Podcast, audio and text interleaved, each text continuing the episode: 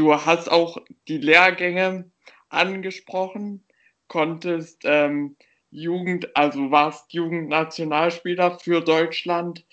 Nun ist es ja ähm, als Sportler eigentlich für jeden Sportler eine Art Traum, mal den so berühmten Adler auf, Brust, äh, auf der Brust zu tragen. Warst du irgendwie vor Lehrgängen äh, besonders aufgeregt oder war das irgendwie immer ein bestimmtes, besonderes Gefühl für dich?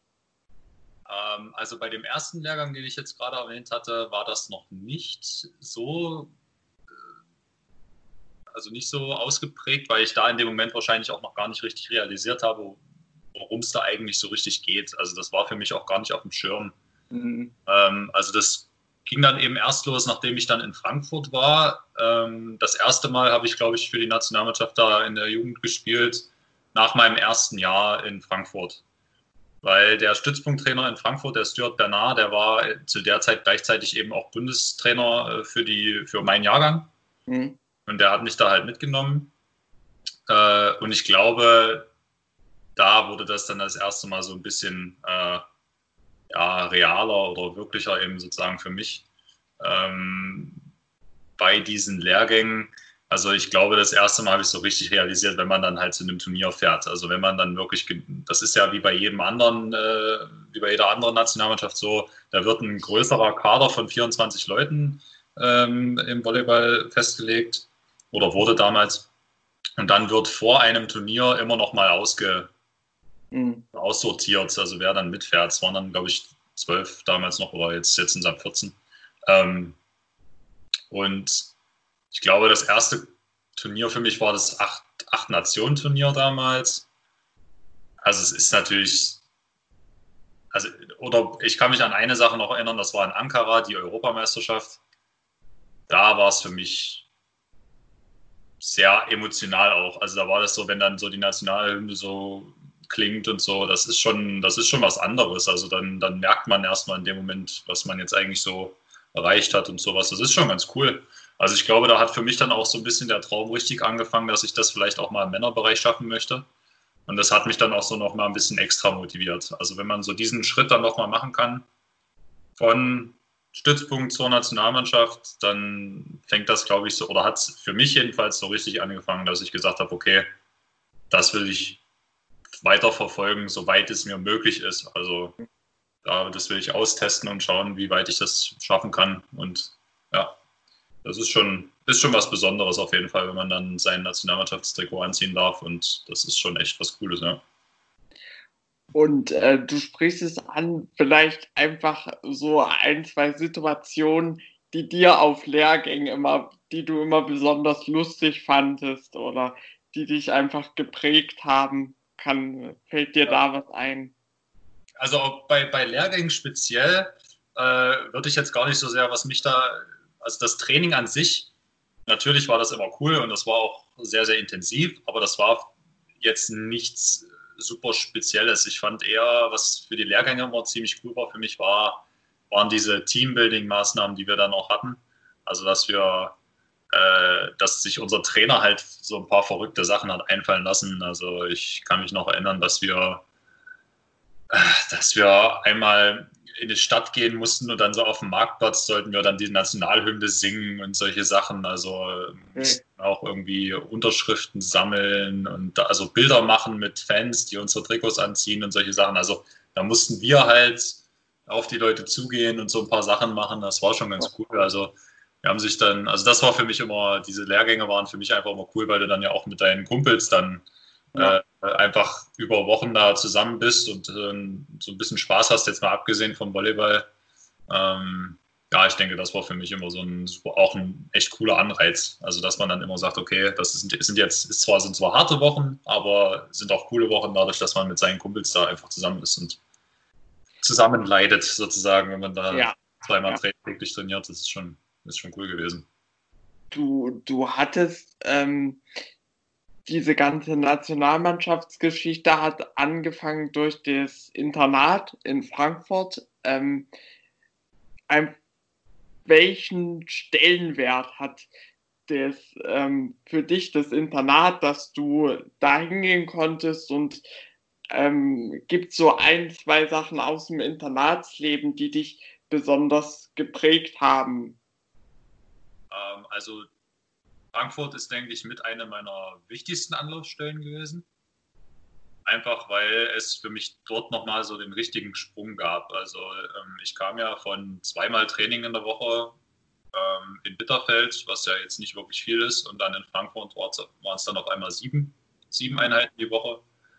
Ähm, und ich hatte dort eben mit Stuart Bernard einen Trainer, von dem ich nach wie vor denke, dass er derjenige war, der mich so richtig gut ausgebildet hat und auch äh, auf ein ganz neues Level gehoben hat zu der Zeit. Ähm, also das, die, die Station Frankfurt generell hat mich einfach ähm, vorbereitet auf, auf alle Sachen, die danach kamen. Also auch mental, weil Stuart Bernard damals, der war auch ein harter Hund, wenn man das mal so da sagen darf. Also der war schon sehr, sehr streng und auch hat mir aber jetzt mal außerhalb vom Volleyball auch viele Sachen beigebracht. Also so Disziplin und Pünktlichkeit und solche Sachen, die man auch generell einfach mal braucht, ja. Also jetzt mal ja. nicht Sport, sondern ähm, allgemein. Ähm, also der Trainer, also Stuart, definitiv ist für mich ein, also ein Trainer, der mir einfach im Gedächtnis hängen geblieben ist und auch immer im Gedächtnis bleiben wird. Ähm, und ja, generell einfach so die, die, die Zeit in Frankfurt, ähm, das, das ist so, wie ich es ja gerade beschrieben habe. Also wenn du im Internat wohnst, bist du einfach auf engstem Raum mit äh, denselben Leuten über mehrere Jahre. Und jetzt also mal ein Beispiel, Mirko, ähm, kennst du ja selber auch. Also der, ähm, das ist jetzt auch ein Freund, den ich mein ganzes Leben lang haben werde. Also ich habe da auch Leute kennengelernt, mit denen ich nach wie vor Kontakt habe. Und das, ähm, also Frankfurt hat mir jetzt außerhalb vom Volleyball auch relativ viel gegeben, sage ich mal. Ja, also das ist schon, ähm, war schon echt cool dort. Und das ist auch eine Zeit, die ich, an die ich auch gerne zurückdenke. Also es sind viele Sachen dort äh, auch passiert, wo ich sage, dass, ähm, äh, da bin ich echt froh, dass ich dann die Chance hatte, dahin zu gehen. Also muss man so sagen. Und ähm, du sprichst auch an, dass Frankfurt äh, sicher eine der besten Jugendorganisationen im deutschen Volleyball ist oder ähm, auf jeden Fall für dich eine wichtige Anlaufstelle war. Wie war, wie war die Organisation? Also hattet ihr einen extra, also hattet ihr in der Halle direkt einen Kraftraum mit drin, so mal, wie man es zum Beispiel aus Amerika, aus einer ähm, amerikanischen Profiliga kennt. Die haben alles an einem Ort gebündelt. Wie lief das ab? Also das war etwas, also nicht kompliziert. Also wir hatten natürlich unser, unser Internat, also da, wo wir gewohnt haben. Das hatte auch eine etwas kleinere Halle und einen Kraftraum. Ähm, also in einem Gebäude sozusagen. Ja. Ähm, aber die eigentliche Halle, in der wir unsere normalen Trainingseinheiten dann gemacht haben, äh, die war in der Schule.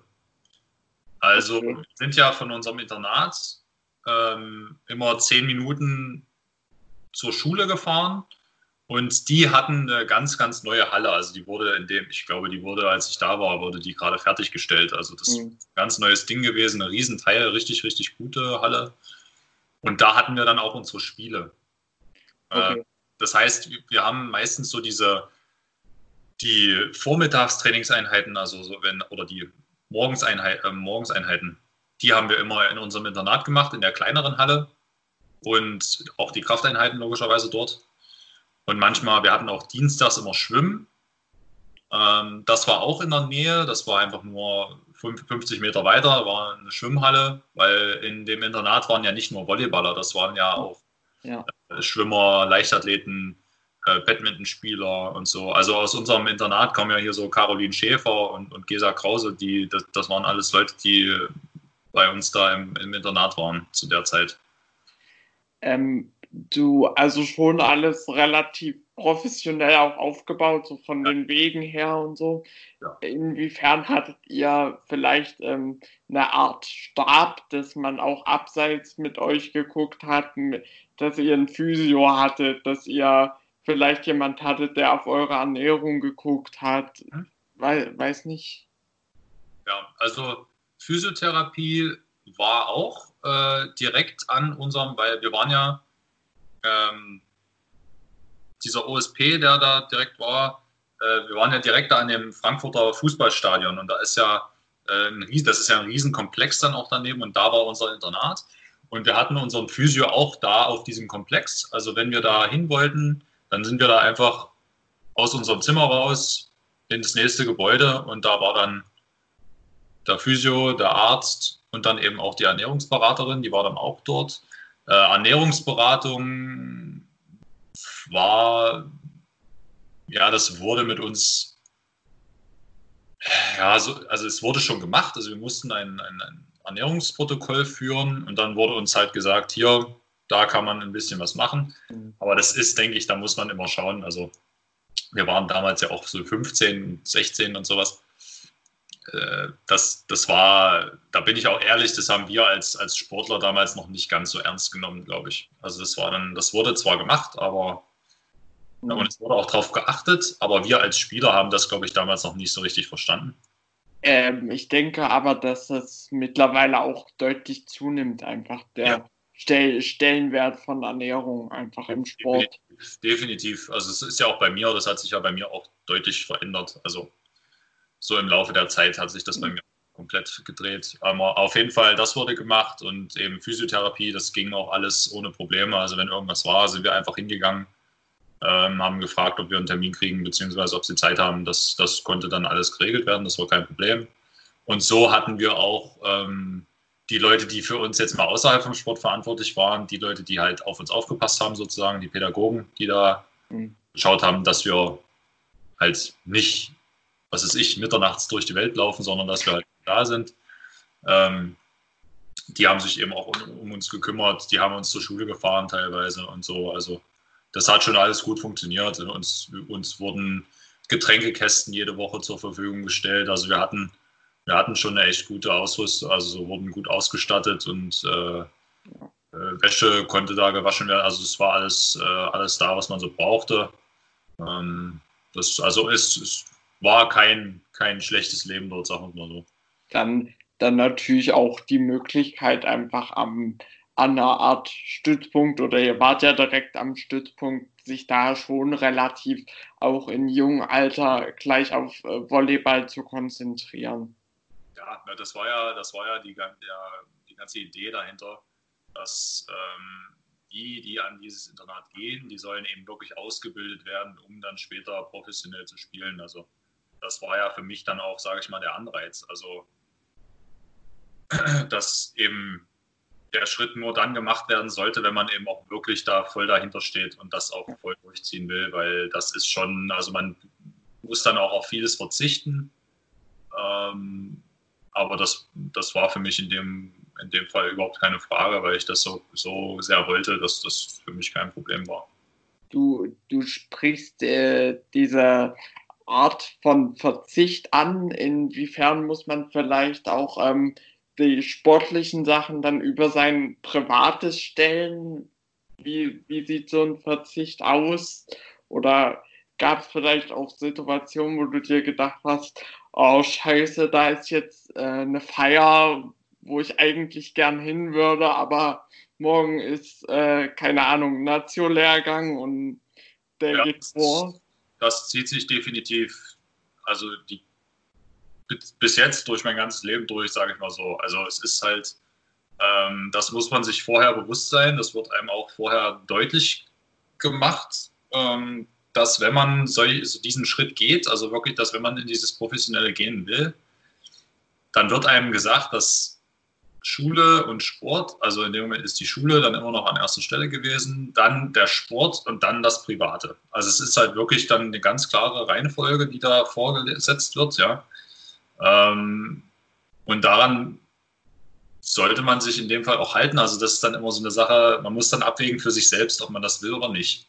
Mhm. Ja, also das ähm, es kam oft vor, dass, dass man vielleicht seine Freundin besuchen will, dass das aber nicht geht, weil man hat ja Training und man kann da nicht einfach nicht hingehen oder man hat einen Lehrgang oder man hat ein Spiel. Also es ist schon, äh, oder ja, wie du sagst, so feiern gehen oder sowas. Das sind ähm, Sachen, die man dann eben nicht jedes Wochenende machen kann. Ja? Oder das, das ist schon ähm, für die, die das eben in Anführungszeichen brauchen oder die das eben wollen, ist sowas echt schwierig. Für mich war das nie ein Problem.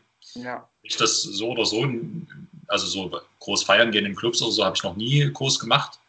Ähm, deswegen war das für mich auch kein Problem und für mich, ich, für mich war das damals gar keine Frage. Also ich habe da halt wirklich gesagt, okay, das, dafür bin ich jetzt hier und dafür mache ich das auch gerne. Und, ähm, das ähm, ja, ich, es war schon öfter so. Also für gerade, gerade der Wechsel nach, nach äh, Frankfurt, ich habe ja da das Bundesland gewechselt und da musste ich von einem, äh, ich war damals noch im G8-System in der Schule, als zwölf Jahre und dann Abi, also mit Abi in zwölf Jahren sozusagen und in Hessen waren es 13. Mhm. Das war für mich auch so ein Ding. Also ich habe ja dann auch sozusagen meine Freunde hier gelassen und musste dann ein Jahr länger in die Schule und das war dann für mich auch wieder so, äh, die waren dann fertig und ich war dann zu Hause oder in Frankfurt und hatte noch ein Jahr vor mir und die waren dann alle weg und ich musste aber da trainieren und Schule machen. Also es ist schon, ähm, es hängen viele Sachen mit dran und das, da, da, muss man sich vorher gut überlegen, ob man das möchte.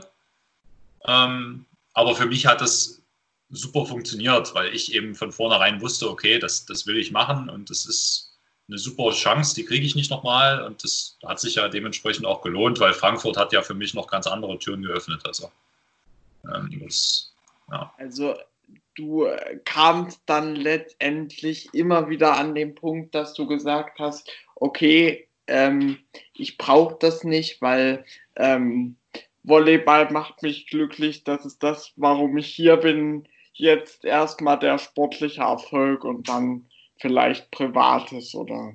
Ähm, naja, ich denke, es hing auch äh, viel damit zusammen, dass ich dann eben auch gesagt habe, meine Eltern äh, standen ja auch mit so ein bisschen dahinter. Also ich hätte ja nicht nach Frankfurt gehen können, wenn meine Eltern mir das nicht auch finanziert hätten und solche Geschichten.